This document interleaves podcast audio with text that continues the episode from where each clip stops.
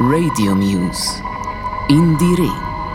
Independent Radio Exchange.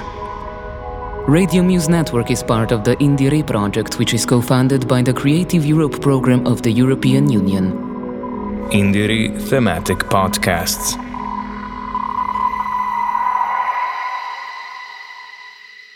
My name is Mila Stern, and I'm a DJ and producer of electronic music and electronic dance music, actually, um, like melodic, organic techno or something I, like that, I would say. And I'm living in Berlin, but I'm part of the Station Endlos, which is a crew, and one day will be a club here in Halle.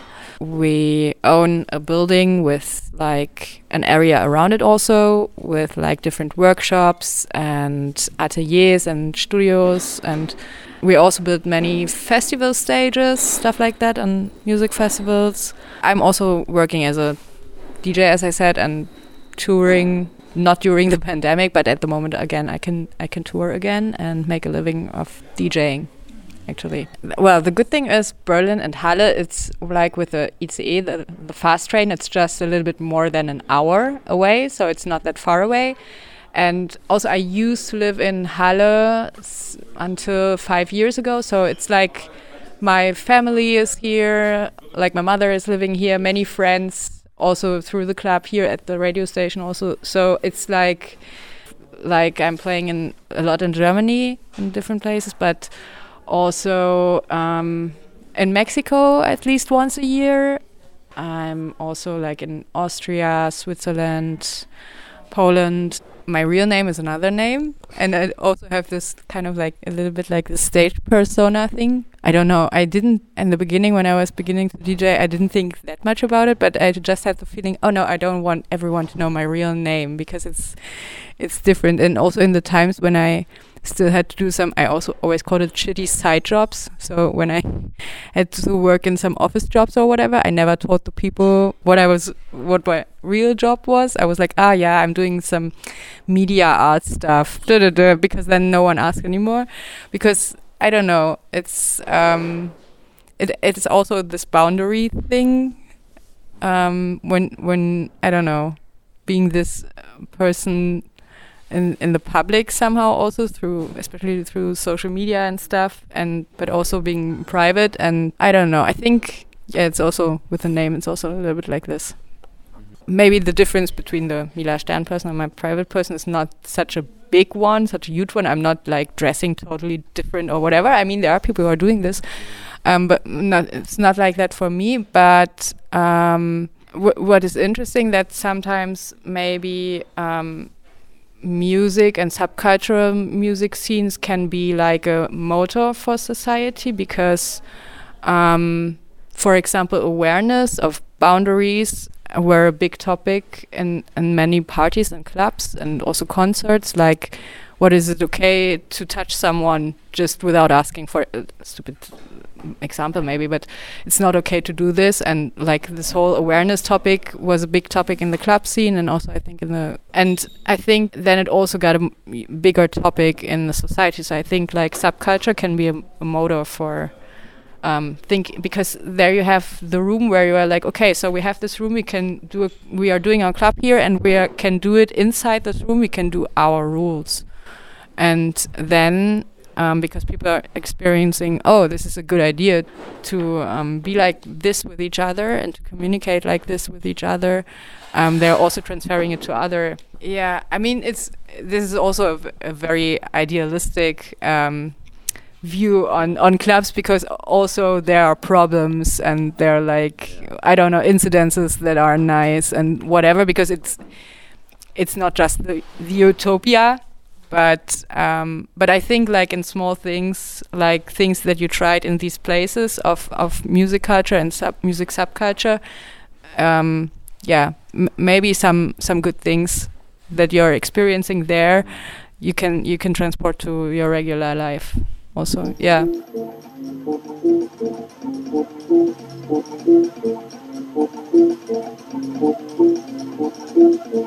Like just from your computer, you can do so many things it's like incredible, and I'm I feel like I'm learning still so much. I mean, I yeah, I'm not a producer for 10 years or whatever, so only like a few years, and there's so much. So I'm always learning a lot and also always changing how I work the whole time.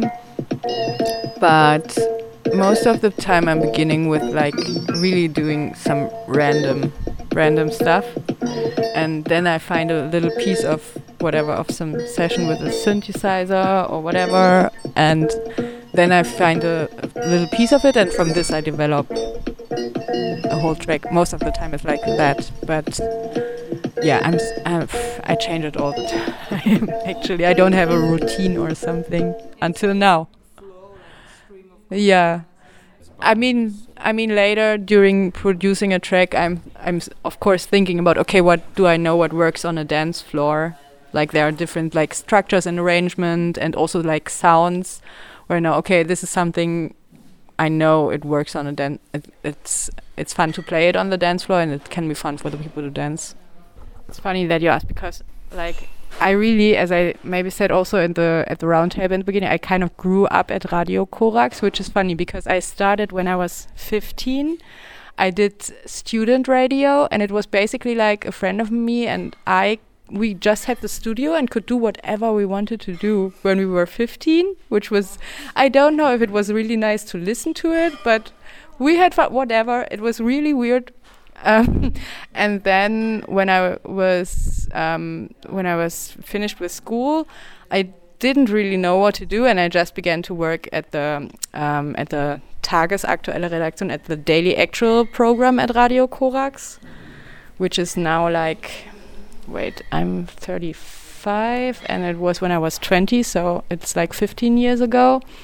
I was working at at the daily actual program at Radio Corax, and also with the radio.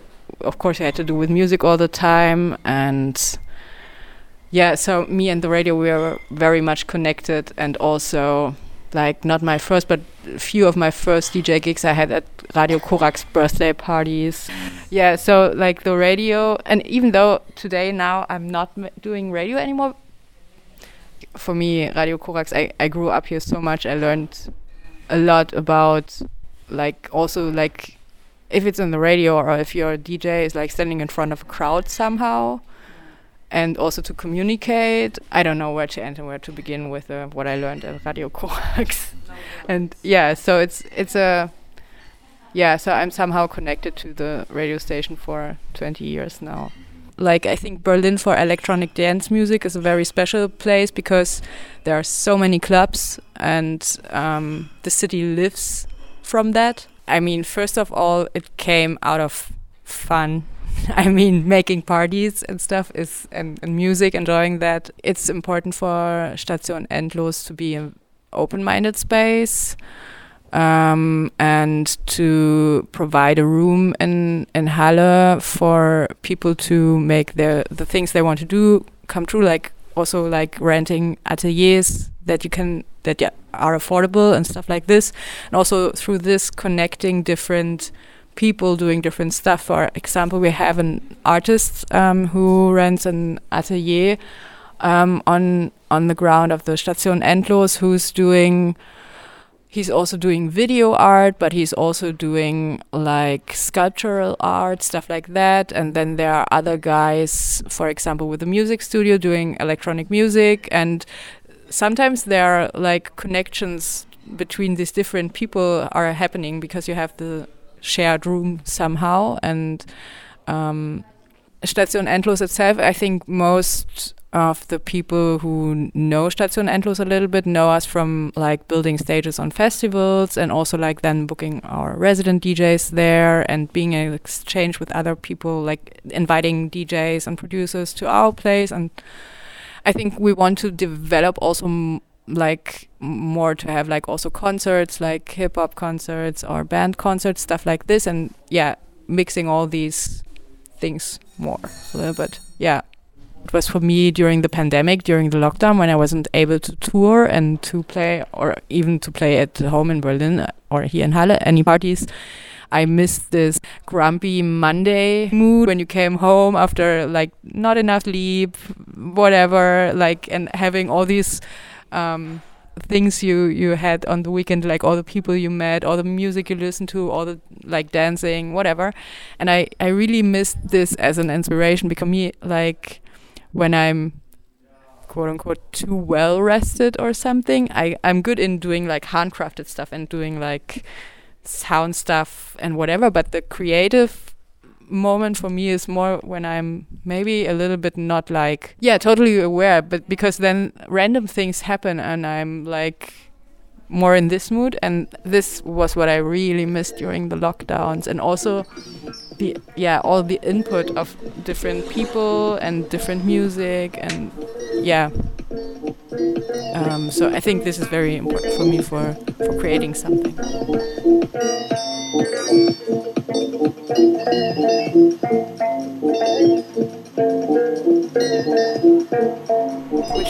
Interesting when we, like in March this year, we could open the clubs again. With you needed a daily negative test, but you could open the clubs, and we did this, and um, it was interesting. Be like you know, techno parties sometimes take three days, whatever.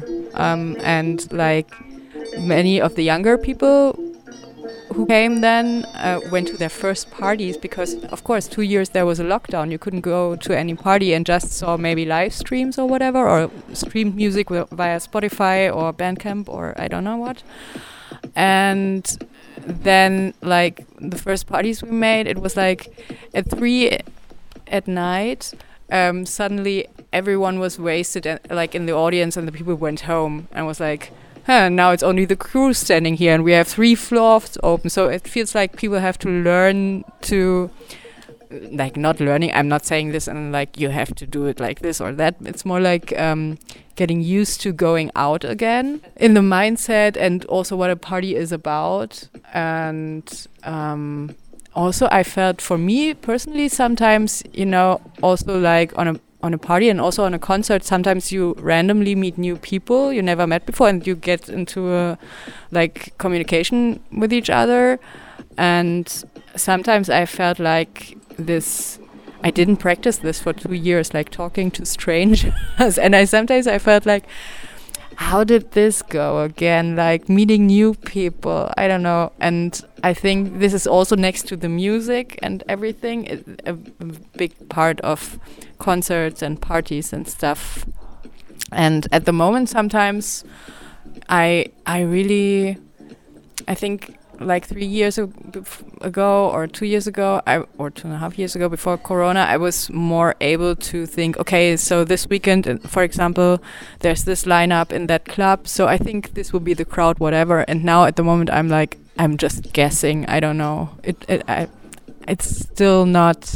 There's no new normal at the moment because no one knows what's going to happen the, also the next weeks and months and everyone is kind of insecure and doesn't know and techno music and so on the scene or the like techno music developed a lot from the gay scene and from the POC scene all over the world and I and also like the trans scene or that you like also have all these sex positive parties and stuff like this and I think many clubs, like definitely in Berlin, and I think also other places, live from these um, subculture scenes and whatever. Because you're, you know, in the Berlin clubs, and I think also international in a few clubs, you have like a, cameras are forbidden, for example.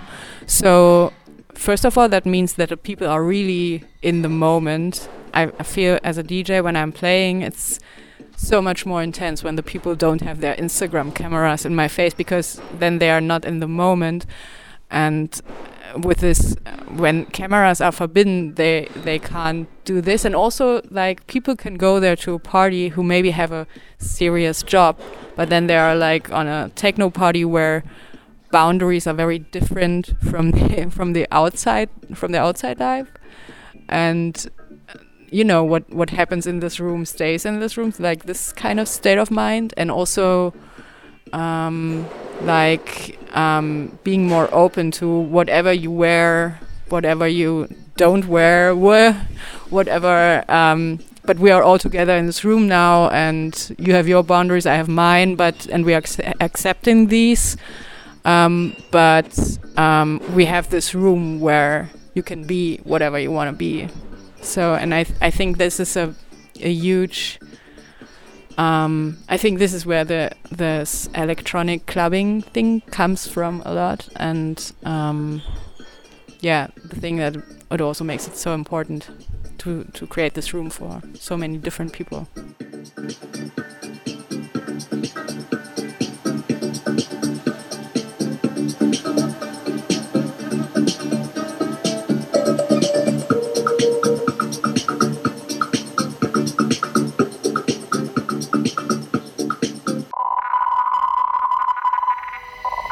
Radio Muse. INDIERE.